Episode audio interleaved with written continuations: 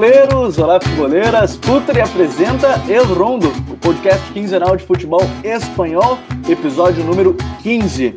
Acesse o nosso site futre.com.br e acompanhe as nossas colunas diárias sobre futebol brasileiro, futebol europeu e venha fazer parte do Futre Club no apoia.se barra para se tornar um apoiador e ter direito a conteúdo exclusivo.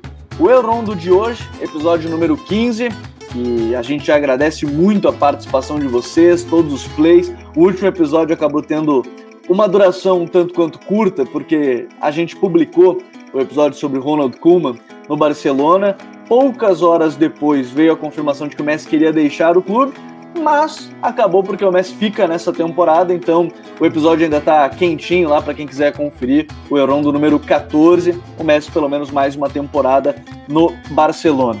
Hoje com a gente, Smack Neto, Vinícius Dutra, minha dupla aqui no Euron. Vou começar pelo Smack. Tudo bem, Smack? Como é que tá, meu parceiro? Salve Gabi, salve Vini. Tamo tranquilo, né? aquela novela toda do Messi na última quinzena aí foi bem emocionante, acabou que não aconteceu nada.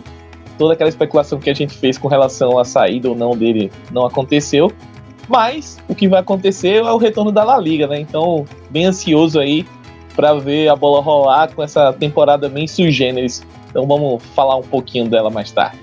É uma temporada retornando muito rápida, né? Faz pouco tempo que terminou a Liga e a gente já tem uma temporada muito próxima uma da outra. E sobre o Messi, a gente vai falar sobre isso, mas pareceu muito documentário do Griezmann.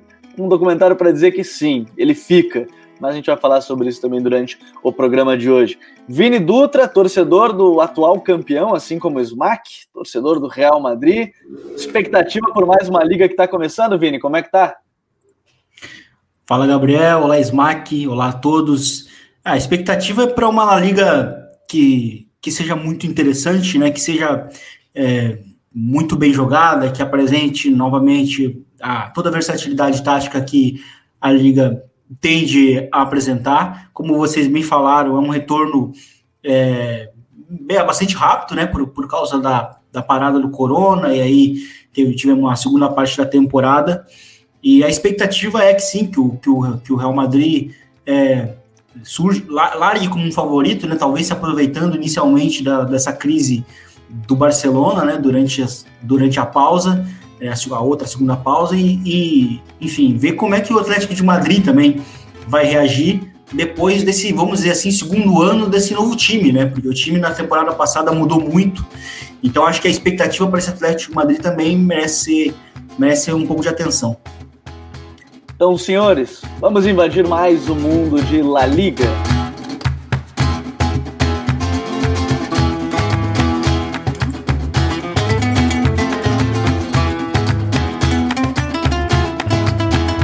Bom, a gente tem, é, e quando você está ouvindo esse podcast, é bem provável que a primeira rodada já tenha iniciado, né, nesse final de semana, neste sábado, dia 12 de setembro, a gente está gravando na sexta-feira do dia 11, é bem provável que a primeira rodada já tenha começado, ou até mesmo já tenha finalizado. Você pode estar ouvindo ainda numa segunda-feira após primeira rodada da Liga, e você, quando acompanhar, vai ver que Real Madrid e Barcelona não iniciaram a competição porque os dois clubes têm uma semana a mais de preparação, chegaram em fases é, na Liga dos Campeões um pouco mais distantes, apesar do Atlético de Madrid também ter feito uma boa campanha, mas acaba que o, o tanto Barcelona quanto Real Madrid estreiam na Liga apenas na segunda rodada da competição.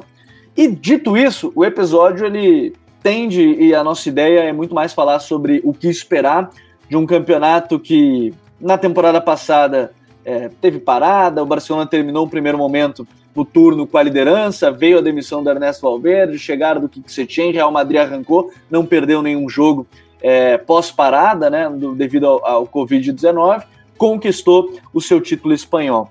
E para a gente começar essa, essa conversa, acho que é interessante a gente falar justamente sobre essa expectativa, né, porque o Barcelona chega pós uma novela que no fim tem Lionel Messi como o, o, principal personagem, mas que ele acaba ficando no clube. A chegada do Ronald Koeman.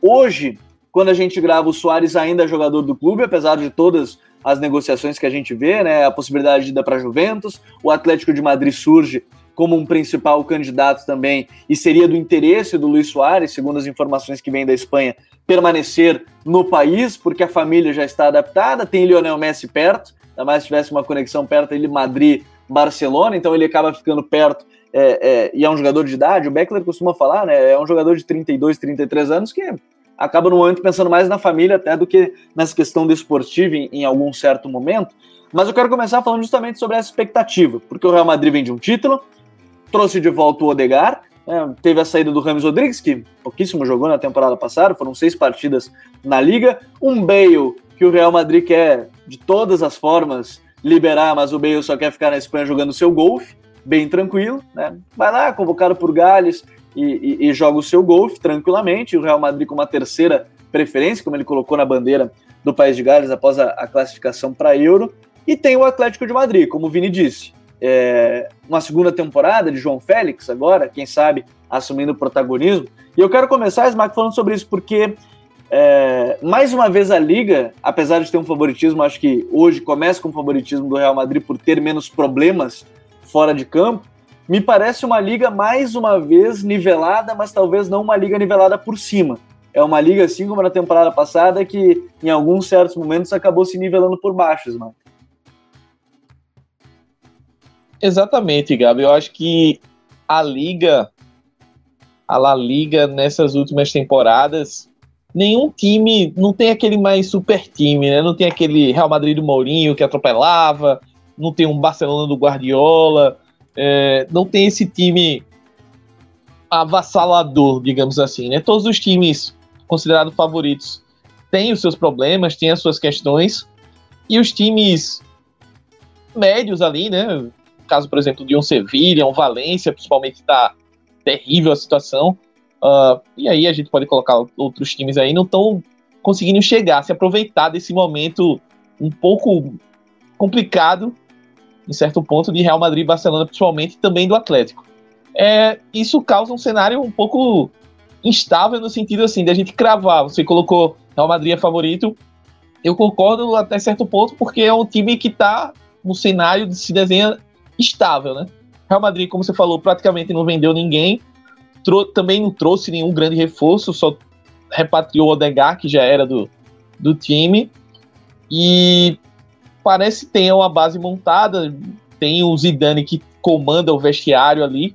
Então, é um time que, até por essa intertemporada ter sido mais encurtada por conta da pandemia e de toda a paralisação por conta do coronavírus, é, eu acredito que seja um time que esteja mais preparado, né? E o Atleti é um time que nessa reta final, nessa retomada, mostrou algumas coisas, mas a gente ainda precisa ver mais consistência dele. Então, pode ser que talvez nesse início uh, o Atleti tenha ainda o que, o que provar. Quanto ao Barcelona, é muito do que a gente falou no programa passado, né? O Kuman vem para tentar implantar o seu modo de pensar futebol e basta ver agora como é que ele vai fazer isso com o elenco do Barcelona, porque a gente muito conversou sobre possíveis modificações, saídas, muitas saídas, etc.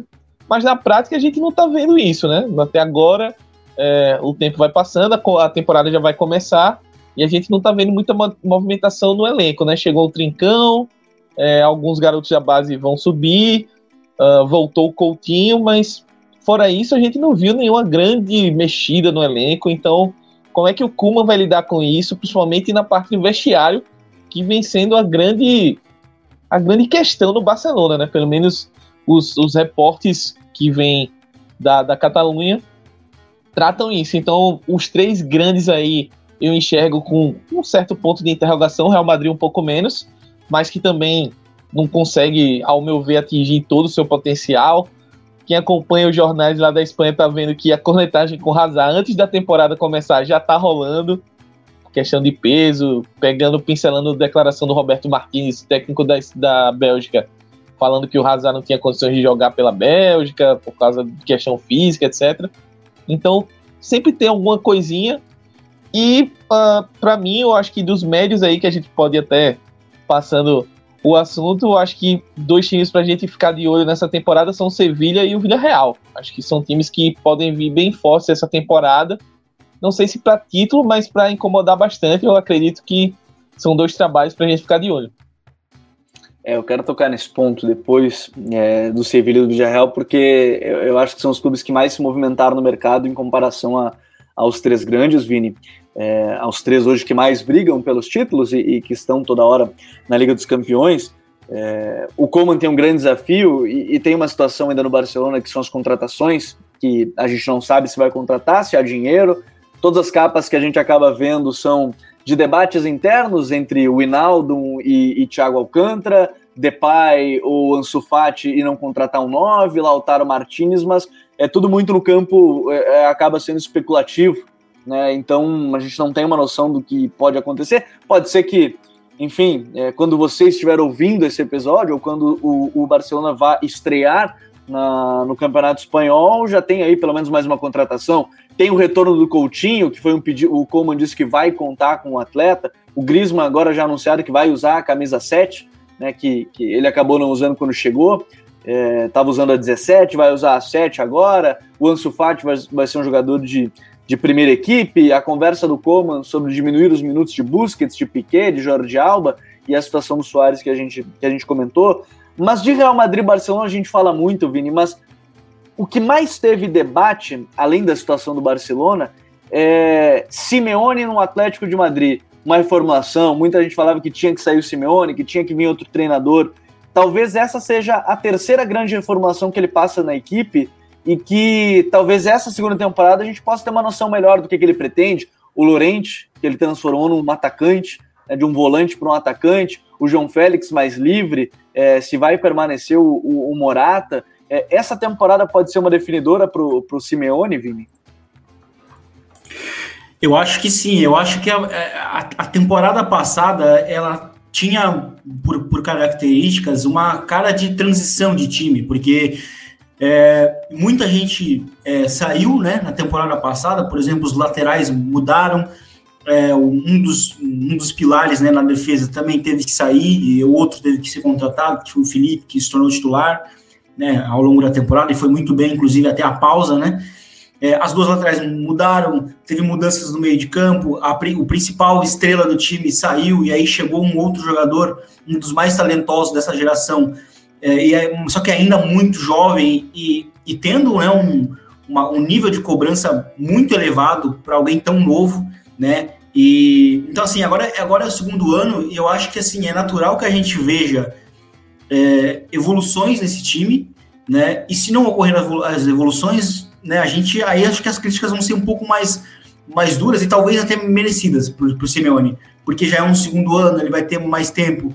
Mas eu prevejo, pelo menos eu tenho uma sensação de que a gente vai ver um Atlético é, mais maduro, porque a gente viu um Atlético ano passado é, muito irregular. Né? Foi um time que, é, até boa parte da temporada, até antes da pausa, né, era um time que tinha apenas duas vitórias fora de casa. Um time que vencia pouco fora de casa, tinha muitos empates, então era um time irregular. É um time que tinha boas atuações com más atuações. Então acho que a gente vai ver um Atlético, eu imagino, dando um passo adiante em termos de, de atuações, né? Eu acho que em termos de estilo de jogo mesmo, a gente vai ver o que muito que a gente já viu. Só que talvez de uma forma mais refinada, né? Porque no ano passado a gente viu uma mudança em termos de, de, de protagonismo dos laterais, porque eles eram mais projetados, né? Ou seja, a gente via muito o Saul, o Thomas Partey, eles buscando inversões para ativar os dois laterais. Então, talvez a gente veja uma maneira, uma, isso aí de uma maneira mais refinada, né? Então a gente vê um time do Atlético mais refinado taticamente, porque eu enxergo a temporada passada como uma como uma, uma, uma, um time em transição, um time ainda em formação. E agora a gente vê um time mais moldado, mais estruturado, já jogaram um ano juntos, enfim. Eu acho que vai ser mais, mais por aí que vai acontecer pelo Atlético de Madrid. Um time mais estruturado e, e eu acho que pode ter a confirmação aí, quem sabe, de um Jimenez cada vez mais líder desse elenco, liderança surgindo ainda mais, o Saul no momento de transição do Cook, eu acho que isso, isso é muito legal da gente comentar. Mas para a gente conseguir falar um pouco mais do panorama da liga, o Smack, você citou Sevilha e Villarreal. É, eu até discuti com, com o pessoal no Twitter que eu falei que a chance do Rakitic ser um dos melhores meio-campistas da liga é muito grande. É, ele chega para substituir o Banega, e, e, os dois são ídolos do clube, né? Um, cada um em seu momento, não juntos. Mas o Rakitic ele, ele acabou sendo prejudicado por um contexto onde ele já também vivia um, um momento, não sei se de declínio técnico. Eu tenho uma teoria que todo jogador que chega no Barcelona perde potência física. E isso serve para o Dembélé, isso serviu para o Griezmann, isso serviu para várias contra perdeu potência física mesmo, é, por questão de atividades, de modelo de jogo, e, e enfim, dentro das ideias. O Rakitic não me parece que perdeu isso, mas o contexto não ajudou tanto que há duas temporadas, há dois anos, ele era um dos melhores jogadores da Copa né, de 2018. E essa foi a minha grande discussão. É, ninguém desaprende dessa forma num contexto favorável e parece que no Sevilha ele vai ter. É, o Sevilha ele chega, ele já foi quarto né, nessa última temporada. A gente sabe que é muito difícil brigar com os três, é, os três grandes. É, mas será que o Sevilha chega nessa cada vez mais consistente? É, nessa temporada. Um Rakitic que é, é tecnicamente ele é melhor e, na, e, no contexto geral é melhor que o Banega. É, para mim é um upgrade a chegada do, do Rakitic, a saída do Banega. É, se mantém o, o Jesus Navas, mas talvez a grande perda seja a saída do Reguijon. É, o Sevilha ele chega talvez para ser candidato a, a, top 3 dessa liga. Ele chega de fato agora para brigar com o Atlético mesmo, dependendo de como tiver o Atlético também, né? Eu acho que chega, viu, Gabi? Eu acho que o Sevilla é um time, como eu falei na, na fala anterior, que a gente tem que ficar de olho, porque é um trabalho que já está aparentemente consolidado. O Lopetegui está indo para o segundo ano de trabalho. Vem coroado com o título de Europa League. Isso, até para a autoestima do elenco, dá uma confiança. É um elenco que se perdeu o Banega, que era uma bandeira ali do clube, trouxe o Rakitic de volta, que como você falou, é uma bandeira do clube também. É um cara que hoje é mais jogador que o Banega. É, até tive uma discussão no Twitter. Quem jogou mais, Banega ou Rakitic no auge? É uma comparação difícil, mas até pela carreira eu acho que o Rakitic ainda tem um, nível um pouquinho acima. Mas é hoje, para mim, eu acho que não tem discussão que é um upgrade no, na meiuca ali. É, tem um Jesus Navas na direita, que é um cara que sempre está entregando, o tempo vai passando, mas ele continua entregando. Tanto é que está fardando na seleção ainda e sempre está jogando, disputando posição com o Carvajal ali na direita, ou jogando mais adiantado, mas o Luiz Henrique não abre mão dele. Transformou o Luiz é um Henrique, botou que... ele de ponta e ele não rendeu tanto também, né? Exato, mas, mas aí é que tá, né? Eu acho que ele não quis abrir mão do, do Jesus. Não quis. Ele, não, não vou tirar esse cara do time. E acabou matando ele um pouco, mas a, a lógica para mim foi essa: não vou tirar esse cara do time. E aí o Sevilha tem o Ocampos que fez uma temporada de chegada até certo ponto surpreendente. Tem uma defesa com o Koundé e com o Diego Carlos muito boa. É um time que está bem estabelecido e que ganhou essa dose de confiança aí por conta da, da Europa League. Então vejo o Sevilha vindo muito forte para essa temporada e uh, com a mentalidade de quem pode beliscar terceiro lugar, um vice-campeonato. A gente tá vendo essa bagunça aí no Barcelona. O Real Madrid que, apesar dessa reta final ter sido muito consistente, é, antes da, da parada por conta da pandemia, era um time que vai não vai, dava suas rateadas. Então, esse cenário todo, é, se o Sevilla conseguir ser constante e aí também cabe cobrar um pouco Sevilha com relação a principalmente os jogos fora de casa, onde o time às vezes dá umas rateadas. Se ele conseguir melhorar nesse ponto e manter o aproveitamento uh, no, no Sanches Pirruan, eu acredito que o Sevilha pode brigar aí por coisas maiores do que o, o quarto lugar da temporada passada.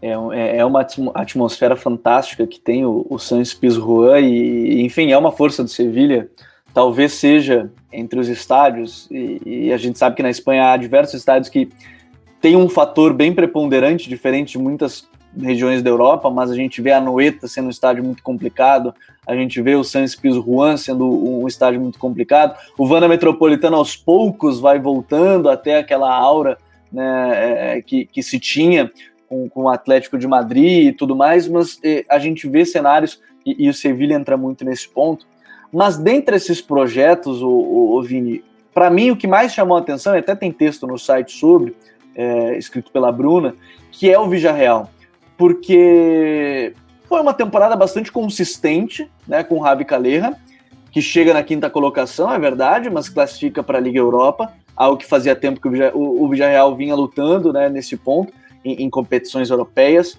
Traz o Nay que é um cara que dispensa apresentações quando a gente fala principalmente da Liga Europa, conhece muito o Campeonato Espanhol, é, por outras temporadas, principalmente no Sevilha, né, onde ele foi campeão da Liga Europa é, em si. E aí traz é, talvez dois jogadores, um em cada momento da sua carreira, mas que podem ser cruciais nesse projeto, Vini, que são o Takefusa Kubo, talvez o, o, grandíssimo jovem que a gente tem a explodir nos próximos anos aí na liga, junto com o Ansu, junto com o Vini Júnior, com o Rodrigo, é, com o Odegar, e traz ao mesmo tempo o Dani Parejo, que apesar da idade nem ser tão avançada assim, mas é um jogador já de, de mais idade e que tenho ressalvas quanto à liderança depois da entrevista do Ferran Torres, dizendo que ele demorou dois anos para dar um oi para o Ferran Torres nas atividades que botava toda a culpa na garotada, mas enfim, eu acho que chegando em outro, em um outro cenário pode ser que ele, ele se, se trabalhe de outra forma. O Real ele chega também num projeto muito forte. Gerard Moreno fica, é, tem o Chucuzo, que para mim é outro ponto, assim, que em breve vai estar tá brilhando até mais fora do Villarreal, talvez, mas já está brilhando na Liga. É, sai o Casorla, mas entra o Dani Parejo, é, e o Casorla já está brilhando no alçado lá junto com o Chave. Né? Então, tem o Cubo agora chegando, é, o, o Paul Torres né, jogando na zaga, uma, uma grata revelação. Então, é, esse Villarreal também chega, talvez, agora para o próximo passo, né? Brigar por Liga dos Campeões. Tem que manter o que conseguiu na temporada passada, mas contratou para dar um salto agora, né? Sim, e, e talvez para muita gente, né, uh, soasse estranho, né, a mudança de treinador depois de um depois de um êxito, né, na, na, ao, depois da pausa, né, porque o Vila Real ele ele vinha fazendo uma temporada muito consistente, muito regular e depois da pausa foi foi um, inclusive um dos melhores times da, da própria La Liga, um dos que mais pontuou. E, mas ninguém muito entendeu por que, que aconteceu a troca, né? Mas essa troca, eh, ela ocorre justamente por uma, por uma por uma frase que você citou aí, que é, é a busca do passo adiante, né? Porque o Naim Emery vem de um trabalho bem decepcionante no Arsenal, é, mas ele é um treinador que, para esse nível médio, ele é muito bom. Ele teve um sucesso muito bom no próprio Sevilha, né? E, e, e, um, e, uma coisa que me parece interessante é que o próprio Unai Emery, por característica dos times que ele já, já apresentou nos seus times, né, onde seus times sempre foram muito marcados tam, também por transições, ele chega num time que tem esse DNA tático, né? Nos últimos anos a gente olha para o Vila Real, aquele time do 4-4-2, independentemente dos seus treinadores, mas um time que sempre ameaçou muito os, adversários com as transições. Ou seja, um time que teve memória tática, né? Teve uma identidade de jogo sendo passada independentemente dos seus treinadores. E o Unai Emery é esse cara. Fora que ele também tem uma experiência em Europa League, é um, é um treinador que, que pode ser bem importante para esse nível médio. E, e foi um, um, time que soube é, se reforçar muito bem com a saída do Cassorla, né? O Cassorla fez uma temporada muito boa, mas eu acho que era muito difícil ele manter aquele nível, né? Principalmente depois de tudo que ele passou. E o Vila Real foi muito bem buscando o Dani Parejo, né, teve uma boa, uma boa visão de mercado, porque o, o Dani Parejo é, ele não ele deu, também deu a entender que ele não queria sair do Valência, né? E, e ele acabou saindo, né? Por, por, por, por, outras situações, por outros contextos e, e me pareceu uma, uma, uma boa opção. Né? Fora que o Takefusa Kubo também era um outro jogador que precisava de um contexto mais favorável para ele ser o protagonista, porque é, temporada passada ele demorou a ser titular do, do Mallorca é, mas assim, sempre que ele entrava, ele era um cara que condicionava o jogo no, do Mallorca. Né? E fora que nas rodadas, nas rodadas finais, jogando pelo Mallorca, ele foi um líder, né? Tentando tirar o time da, daquela situação de rebaixamento. Então agora ele vai jogar num, num contexto muito melhor, muito mais favorável, né? Vai jogar também na, em competições europeias. Então, assim, é, o Real Madrid olha para isso né, e enxerga um jogador com um cenário brutal para poder evoluir. Então, assim, desses times médios, né, eu acho que a gente se espera muito do Vila Real. É o, é o time que mais, que mais traz expectativa, assim, com certeza. É, tem muita expectativa mesmo para esse trabalho do Vila Real. E, e, já que a gente citou mais de uma vez a questão do Valência, é, a gente já falou muito do Peter Lin. É, vocês podem voltar até alguns episódios quando a gente fala de projetos sem rumo. E, e, o Peter Lim parece muito que ele segue nessa ideia de talvez ele não saiba o que ele está fazendo, ou na verdade ele sabe o que ele está fazendo, mas não é algo que é bom para o clube. É, ele está fazendo algo que na cabeça dele parece bom, mas a gente olhando num todo, não parece.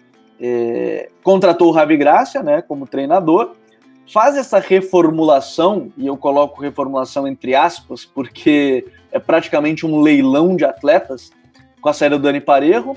O Rodrigo vai para o Leeds, é, a pedido do Marcelo Bielsa. Eu tenho muita curiosidade é, para ver o Rodrigo na Premier League. É, acho que ele sai do Valência com dois, talvez três anos de atraso, até pela idade, já está com 29. Talvez ele saia um pouco atrasado já nesse ponto.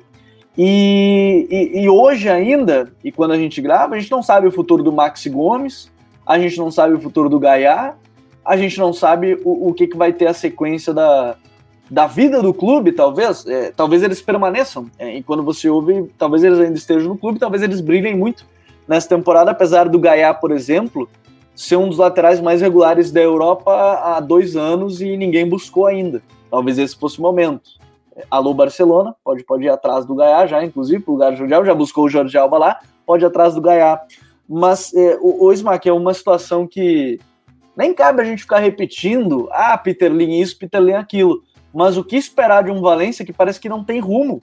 Né? O Ravi Graça é muito diferente dos últimos treinadores, talvez seja um pouco mais parecido com o Marcelino, é, é, é, mas o que esperar de um time que, pelo menos em contratações, não parece que tem um rumo definido do que fazer.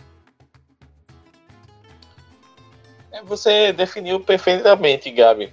É, a, eu acho que o grande lance do Valência é que a administração que está sendo feita é, fora de campo está refletindo no campo, né? Um exemplo claro disso. A gente não tem noção de quem vem para o Valência, como é que o time vai, vai lidar com todas essas perdas, porque não foi qualquer um que saiu. Você tirou o capitão do time, você tirou o seu principal atacante, você perdeu a sua principal revelação, tudo isso numa tacada só, e você não vê o Valência fazendo menção e se movimentar no mercado para repor isso. Provavelmente vai ter que apostar um pouco na base, né, para tentar superar isso e apostar no restante do elenco que já estava lá. É, o Maxi Gomes é, veio com expectativa alta não mostrou, não disse a que veio na temporada passada, fez uma temporada abaixo do que ele vinha fazendo pelo Celta. Pode ser que agora a direção chegue ó, Maxi Gomes, Rodrigo saiu, o ataque é seu agora, leva aí. Tem outros nomes, como Gonçalo Guedes, o próprio Gameiro ali. Vamos ver como é que vai ficar essa situação. Mas é o que você falou. Amanhã ou depois chega uma proposta para um desses caras é, o Peter Lin, ao, ao que parece, ele não tá contando muita conversa, ele vai vender, né? Então a gente fica triste porque a situação, se a gente for pensar que a temporada passada o Valência estava disputando Champions, eliminando o Ajax na fase de grupos, jogando em Amsterdã, é um time que, por mais que a saída do Marcelino tenha mexido com a estrutura, ainda era um time competitivo, a reta final da temporada foi ridícula, mas era um time que se com reforços pontuais, poderia voltar a brigar um, um, um, G4, né, como a gente costuma falar aqui no Brasil. Mas o caminho foi o contrário, foi de uma reformulação. Eu nem falo reformulação, porque reformular você tem as saídas e chegadas, né? O, o Peter Lin só destruiu o negócio e vai, vai pega esses escombros aí, graça e vê o que dá para fazer. Então eu tenho expectativa do que virá pela frente com Valência mas não estou muito animado. Acho que quero ver um pouco mais do que vai ser essa reconstrução. A gente também não citou o próprio Coquelin, que também foi pro Villarreal. São dois caras ali no meio, é, um cara de marcação e o Parejo, que era o, o, o grande termômetro, né, condutor do time. Quando ele estava mal, o time sentia. Quando ele estava muito bem, o Valência jogava muito bem. Então, vamos, vamos ver como é que vai ser essa reconstrução, principalmente no meio campo, né? Você perdeu Coquelin, é, Parejo, Ferran Torres, se a gente considerar que jogava ali no, no extrema como ponta, mas é compunha. Então são muitos caras, muitas perdas aí para o Valência repor e a gente não está vendo essa movimentação no mercado. É, quem sabe seja o momento do. Vai ter que ser o momento do Carlos Soller assumir né, a bronca, ainda mais sem o Ferran Torres. O Dani Wass talvez seja encaminhado para o meio-campo depois de passar boa parte do lateral junto com o Florenzi ali, brigando no lateral direito, talvez seja, seja esse caminho. Mas eu separei alguns outros projetos que são importantes a gente falar, talvez para a Liga, e depois eu quero falar até é, é, dos times que provavelmente vão brigar na parte de baixo e, e, e, que, na verdade, recém subiram e podem surpreender, eu acho que isso é inegável também.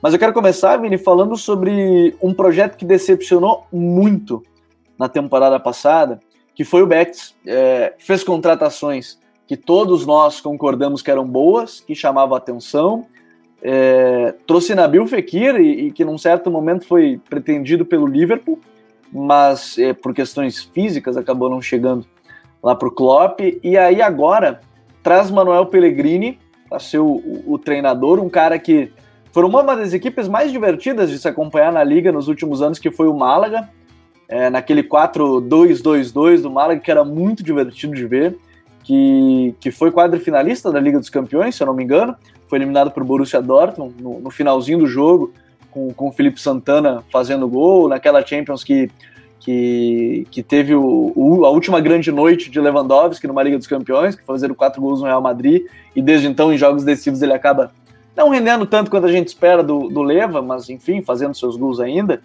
É, o Betis ele tem um rumo com o Pellegrini, Vini? Eu acho que essa é a grande, é o grande desafio do Manuel Pellegrini, porque é, temporada passada o Betis não. Ele era um time de fato muito sem rumo, também é um time completamente sem identidade. É, era um time que não teve identidade alguma ao longo da passagem do Rubi, e, e a chegada do, do Pellegrini, eu acho que ela visa justamente isso. Esse é o grande desafio dele. O Betis não fez nenhuma contratação, né? O, como um grande parte dos times né, não fizeram, acho que foi uma janela bem pouco movimentada. É, então, é um time que vai apostar muito no que fez no ano passado, né, nas movimentações do ano passado, como uma forma de. para ver se o time vai para frente. Né? Então, é o segundo ano do Daniel Fekir, do Borja Iglesias, e é uma, uma forma de ver como que o Pellegrini vai conseguir estruturar esse time. Ele é muito bom fazendo isso, né, é, nesse nível médio, né, um cara para botar um time no, no, no, nos eixos, botar ele num rumo, numa direção é, concreta. É, eu acho que o Peregrini é um treinador interessante nesse sentido. É, é um treinador que, se a gente olha para os últimos dois treinadores também, é um treinador que também tem uma certa vocação para ter um estilo de, de posse de bola e também para se adaptar e buscar um jogo um pouco mais direto. É, ele também veio de um trabalho ruim no West Ham, né, onde o West Ham também gastou muito né, e se esperava algo no Ham, ele não, não conseguiu corresponder, então também já é uma segunda chance para ele num nível similar, no nível, de, no nível médio, né, então se a gente imagina que o Betis vá para frente nessa temporada, a gente imagina que dessa vez é, o, o Nabil Fekir tenha um rol mais definido, né, porque foi utilizado em diversas maneiras pelo Rubi na temporada passada, nenhuma dele conseguiu dar uma resposta também acho que foi muito mais culpa do, do, ambiente tático mesmo. Então acho que a expectativa vai ser essa. O grande desafio do Pellegrini é esse, né? Ele conseguir deixar, conseguir é, colocar uma cara de time para a equipe do Betis. É um time que, enfim, tem jogadores de qualidade, a gente já citou tantos, e que talvez falte esse, esse passo a mais. E ainda outros dois projetos que, poxa, a gente citou é, atmosferas de estádios e eu deixei de falar de Samba Mamés, né? Samba Mamés talvez tenha uma das principais atmosferas no futebol, no futebol espanhol, no futebol europeu, um estádio fantástico, reformulado, mas que por dentro do projeto do, do Bilbao, e eu acho que a gente até pode gravar em, em episódios futuros, explicar um pouco mais como é que funciona essa ideia do Bilbao, de fato, com jogadores bascos, Smack. É, o país basco, que que conta não só com, com Real Sociedade e, e, e Atlético Bilbao, mas tem o próprio Alavés e o próprio Eibar, ele, talvez pelos principais, né, pelo próprio Bilbao e, e Real Sociedade, que a gente está esperando inclusive a final da Copa do Rei para acontecer, porque a ideia da final da Copa do Rei só vai acontecer quando o público puder estar no estádio, e aí sim a gente vai ter uma grande atmosfera. Espero que a televisão não corte na hora do hino espanhol, porque certamente vai ser vaiado, como foi em 2000 e 11, quando teve Barcelona e, e Atlético Bilbao na decisão, e, e, o Rei, quando estava, é, quando foi, a câmera acabou filmando ele na hora do hino, tomou uma sonora vaia, é, e eu acho que isso vai acontecer também na decisão entre Bilbao e, e Sociedade. o que esperar? O, o, País Basco ele tem quatro times, é, um deles traz o Pablo Machim, que é o Alavés, o Eibar mantém o Mendilibar, o Atlético Bilbao tem aí nenhuma contratação chamativa, se falou muito sobre o retorno do Javi Martinez, de uma certa forma, mas ainda é um jogador caro, se mantém o Jack Williams, e a Sociedade perde o Odegar, mas traz o Davi Silva. Quatro clubes, mas que talvez a expectativa hoje, é, a Real Sociedade até trouxe uma esperança no início do ano com com o Emmanuel Alguacil, com um trabalho bem interessante, talvez uma das melhores equipes do início do futebol espanhol, mas quatro equipes que talvez só as duas grandes mesmo, né? Bilbao e Sociedade aspirem algo nesse campeonato que, que seja talvez uma competição europeia, algo nesse sentido, né, Smack? É isso, Gabi. Eu acho que o campeonato ali do, do Alavés, do nosso atleta Daverson Alavés chegando e do EIBA são campeonatos ali para não cair, para fazer aquele campeonato ali de meio de tabela. O, o, a visão otimista é essa, né? Fazer um meio de tabela, passar sem sustos. A gente sabe como é o EIBA, é dependente uh, dos jogos em casa, principalmente com aquela potência, aquela marcação alta, e que quando dá certo, dá muito certo. Agora, quando dá errado, dá muito errado. Então, o Mendilibar joga assim para sempre. E não espero muita coisa diferente para o Eiba esse ano. O Alavés vem com o trabalho do Martim um pouco mais reativo. É um time que está conseguindo se manter na primeira divisão sem muitos sustos. Então acredito que pode fazer uma temporada nesse nível também. E quanto aos dois maiores ali, né, Real Sociedade e Bilbao, eu tenho muita curiosidade por esse retorno do Davi Silva ao à Sociedade, ao Campeonato Espanhol. É um cara que fez muito pelo Manchester City, mas agora está chegando para finalizar a sua carreira. É um cara que pode brilhar no campeonato. Agora, me preocupa um pouco a questão de física dele. Não sei se ele vai aguentar o ritmo. Uh, assim como o Cassola uh, talvez ser poupado, ficar alguns jogos de fora, etc. E, mas acho que a Real Sociedade precisava de um cara assim, porque era um time que a espinha dorsal eram caras jovens, a gente pegava o Degal, o Ezabal, Isaac, é, então precisava de um cara mais experiente, acho que para dar esse, conteúdo a mais aí, e acertaram na contratação. Quanto ao Bilbao, é um time que tem essa limitação com relação às contratações, mas é um time que, curiosamente, dificilmente ele não tem um time, um bom time. Pode ser um, não pode não ser um time que vá brigar por título, etc. Mas é sempre um time que revela muito jogador interessante. Inclusive, é, olho no Sansê, um meia aí da base, que é uma, considerado uma joia né, do, do Bilbao. E tem o Jack Williams, o Homem de Ferro, que sempre tá jogando, sempre tá atuando e marcando seus golzinhos. Tem o Raul Garcia, que foi um dos melhores meio-campistas da última La Liga, marcou bastante gol. E tem o Muniain, que é um cara que, quando tá saudável, faz uma diferença absurda. Então é um time que a gente tem que ficar de olho também. Eu sempre aposto que o Bilbao, pô, esse ano o Bilbao vai. Não vou apostar dessa vez, mas vou torcer. Eu acho que é um time que eu sempre tenho uma simpatia bacana e acho que o Bilbao pode, pode brigar aí para uma vaguinha na Europa. Acho que falta um detalhezinho, principalmente fora de casa, pontuar um pouco mais, que consegue uma vaguinha pelo menos na Europa League. Quem sabe, né? Temporada passada até sonhou num certo momento, mas acabou não, não conseguindo. E, e para quem quer entender um pouco mais, eu até aconselho é, é, a, a, série muito legal, Six Dreams, que tem lá na, na, Amazon Prime, e que são seis histórias, é, se não me engano, de quatro temporadas atrás agora, né? Da, da Liga. O Eduardo Berizzo ainda estava no Sevilha, é, e, e, fala um pouco mais sobre o Iñaki Williams e a importância dele, porque, querendo ou não, ele é o primeiro jogador negro né, do clube que faz gol, é o primeiro jogador negro. Ele tem uma importância muito grande para uma, uma cultura racista que se teve muito no, em Bilbao. Então é muito legal ver a importância que ele tem para o clube como ele se tornou um líder apesar de um jovem. Como ele é importante para a comunidade, como ele briga pela comunidade para mostrar essa representatividade toda é, é, é, dentro da, do povo básico. Agora, Vini, eu deixei essa equipe para ti porque sei que você ama muito o Getafe é, sei que você ama Pepe Bordalás. É, e, e, é e os humildes equipe... sempre, né? Estou sempre com os humildes. Está sempre com os humildes. E o, o Getafe, que infelizmente não conseguiu uma competição europeia nessa temporada, vai focar na Copa do Rei na Liga.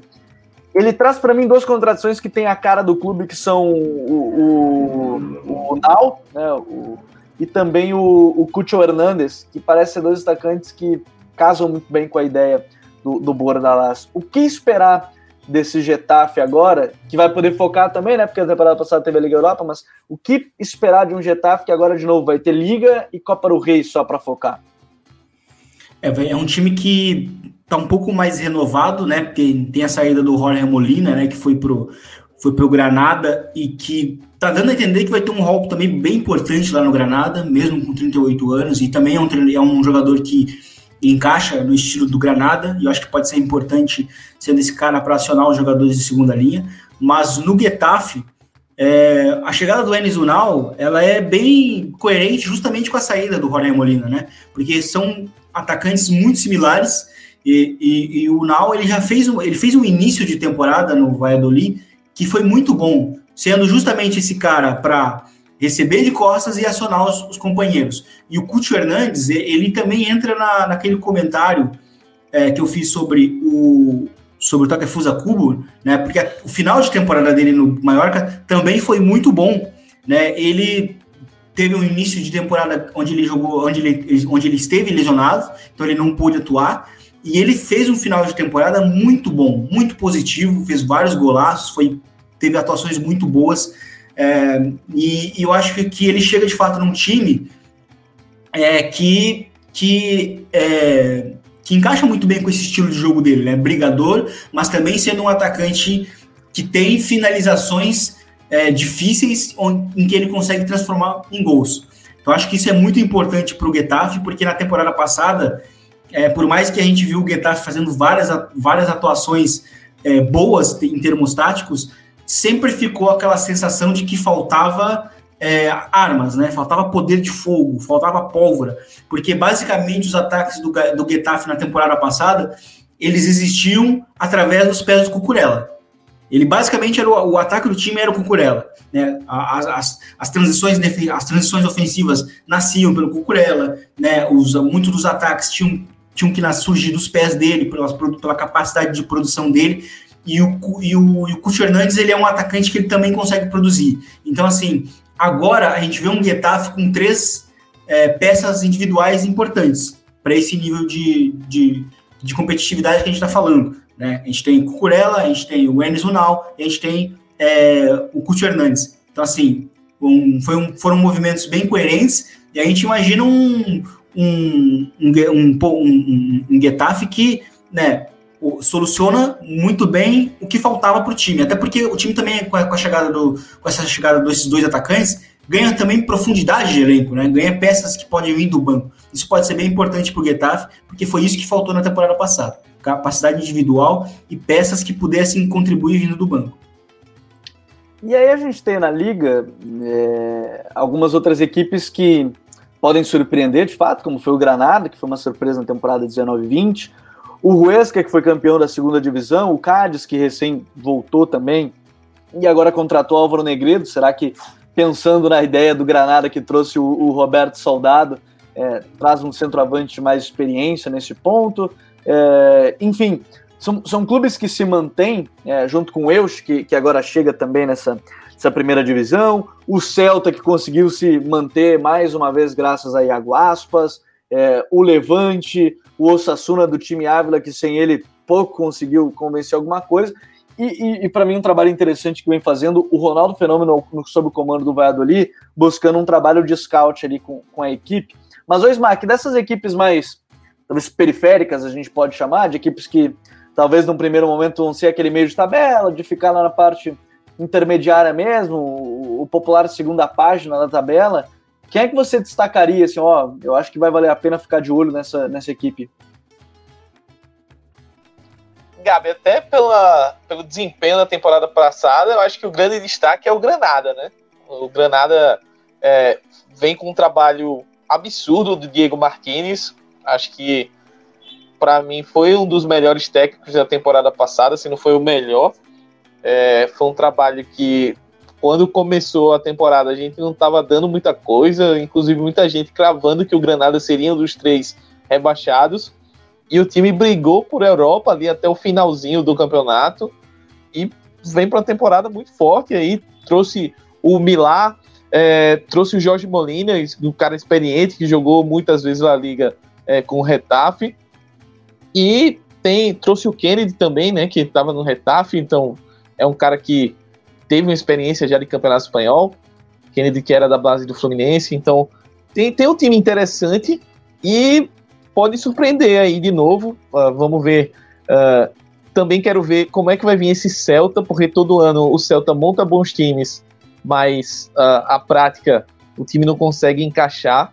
Eu acho que chegou a, a hora do Celta fazer uma campanha, se, pelo menos sem sustos. Acho que o Celta tem condições de fazer isso, precisa arrumar o time, se, se arrumar praticamente, principalmente o setor defensivo, que toma muitos gols e muitos gols bobos. E acredito que são dois times que eu quero ficar de olho bastante, é o Granada e o Celta. É, são duas equipes que eu tenho muita curiosidade. O Celta, quem sabe, né? Agora não tem que depender das últimas rodadas aí pro, pro Iago Aspas salvar. E Vini, quem é dessas equipes assim, mais periféricas que, que acabam te agradando, que de repente é, pode chamar mais atenção nessa temporada? Eu, eu ia citar justamente o, o Celta, porque eu, eu acho que o Celta ele, ele tem grande chance de ser o time que possa dar o maior salto, porque é, é assim, o Oscar Rodrigues ele, ele foi um treinador que, que mexeu muito bem logo que ele chegou no time, porque uh, ele teve bons, bons resultados iniciais logo que ele, que ele chegou e ele trouxe essa sensação de que hum, pro ano que vem será que o Celta vai? né? Até, até porque na temporada passada o time do Celta já era muito bom para um time que estava tanto tempo na zona de rebaixamento, né? Então ele chegou, ele conseguiu trabalhar bem as, as, com as peças individuais que o time tem, ele tem boas passagens, é, por exemplo, no, no Salzburg, né? Ele chegou a ser um dos treinadores, onde sempre se adaptou muito, é, e foi mais ou menos o que ele fez na, na, na reta final de temporada. Então, assim, o Celta para mim deixou boas sensações, mas é como o Smack falou, não é de hoje que esse time ele, ele, ele, ele te desperta expectativas e acaba não correspondendo, né? Então acho que para mim seria o próprio Celta mesmo. É, vamos ficar de olho nessa equipe do Celta. E tomara que tenhamos uma grande La Liga nessa temporada 2020-2021. Você pode participar com a gente, é, comentando no episódio, deixando aqui nos comentários também do, do site, lá no Twitter, marcar a gente é, qual é a sua expectativa para a liga, é, enfim, se você quiser mandar até quem você acha que vai ser campeão, o vice, e tentar mandar a sua tabela, pode mandar para a gente nos comentários aí, mandando, marcando o, o, pessoal do podcast, marcando o próprio Futre. Mas a gente vai ficando por aqui, mais uma invasão que eu acho que a gente conseguiu falar bastante das equipes. É, a gente ainda vai falar muito de La Liga nesse, nessa temporada que se aproxima agora. Como eu disse, talvez você esteja escutando esse episódio, a primeira rodada já tenha iniciado. Mas a ideia é dar um panorama geral do que se tem dentro desse campeonato. Smack, obrigado por mais uma. Valeu, Gabi, valeu, Vini. Vamos agora desfrutar, que é um termo que a galera gosta muito na, na Espanha, desfrutar na liga. Acho que tem tudo para ser um campeonato bacana, apesar daqueles comentários sobre o nível estar tá um pouco abaixo do que a gente normalmente está acostumado, mas ainda assim é um grande campeonato. Ainda tem Messi, ainda tem Benzema, Hazard, Rodrigo, Vinícius Júnior, uh, João Félix, tem o Rakitic, apesar dos pesares que muita gente corneta, enfim, tem muito cara bom pra gente assistir jogar e muito time bom e arrumado taticamente, coisa que a gente não encontra em certas ligas por aí. Então, não, não... Não vamos citar essas outras ligas para não criar conflitos internos, mas a gente sabe de quem a gente está falando. É, e, e, é um campeonato com, com muita riqueza mesmo, tática, é, técnica, enfim, como bem o, o Smack disse, Lionel, ainda temos Lionel Messi, ainda temos os jogadores de altíssimo nível. Beni, obrigado por mais uma, valeu. Valeu, Gabi, valeu, Smack. Agora é só de fato, né? Acompanhar a Liga, esperamos que a temporada seja muito boa, né, seja disputada, enfim, que apresente o que a Liga geralmente costuma apresentar, né, aquela versatilidade tática, né, os humildes apresentando é, muitas coisas diferentes, enfim, vamos ver como é que vai ser essa temporada, porque tem muita coisa para rolar, tem muita história para a gente seguir de perto, porque, enfim, vamos ver se talvez seja, sei lá, a última dança do Messi no Barça, né? Se ele talvez queira sair em grande estilo, é, a continuidade, né, do Real Madrid, do Zidane, é, a continuidade, principalmente do Atlético de Madrid, é, com, depois de, de, tantas contratações, enfim, o Sevilha, né? Depois de uma temporada em que talvez o que faltou para o Sevilha foi o punch, né? Porque o Sevilha ele, ele foi um time muito regular, ele foi um time muito regular, mas faltou aquela atuação, aquele jogo para né, cravar mesmo o time na, na temporada, né, na, na, na, liga, né, enfim, vamos ver também a própria Real Sociedade, que foi um time que jogou, foi o, talvez foi o time que melhor jogou futebol em boa parte da temporada passada, né, agora perdeu sim seu principal jogador, né, mas chegou o Davi Silva, que fez uma reta final de Premier League muito boa, muito boa, muita gente não acompanhou, porque estava olhando muito mais ali a contagem regressiva do Liverpool, mas o Davi Silva fez partidas muito boas pelo, pelo, pelo City e vamos ficar de olho também nesse time da Real Sociedade. E nós vamos aguardar para desfrutar de mais uma temporada de La Liga, temporada 2020-2021. Muito obrigado a todos que nos acompanharam. Não esqueçam de espalhar a nossa invasão em todas as suas redes sociais e fazer parte do Futuri Club no apoia.se barra Futre e ter conteúdos exclusivos diariamente que você vai poder acompanhar no site futre.com.br. Um abraço e até a próxima. Tchau!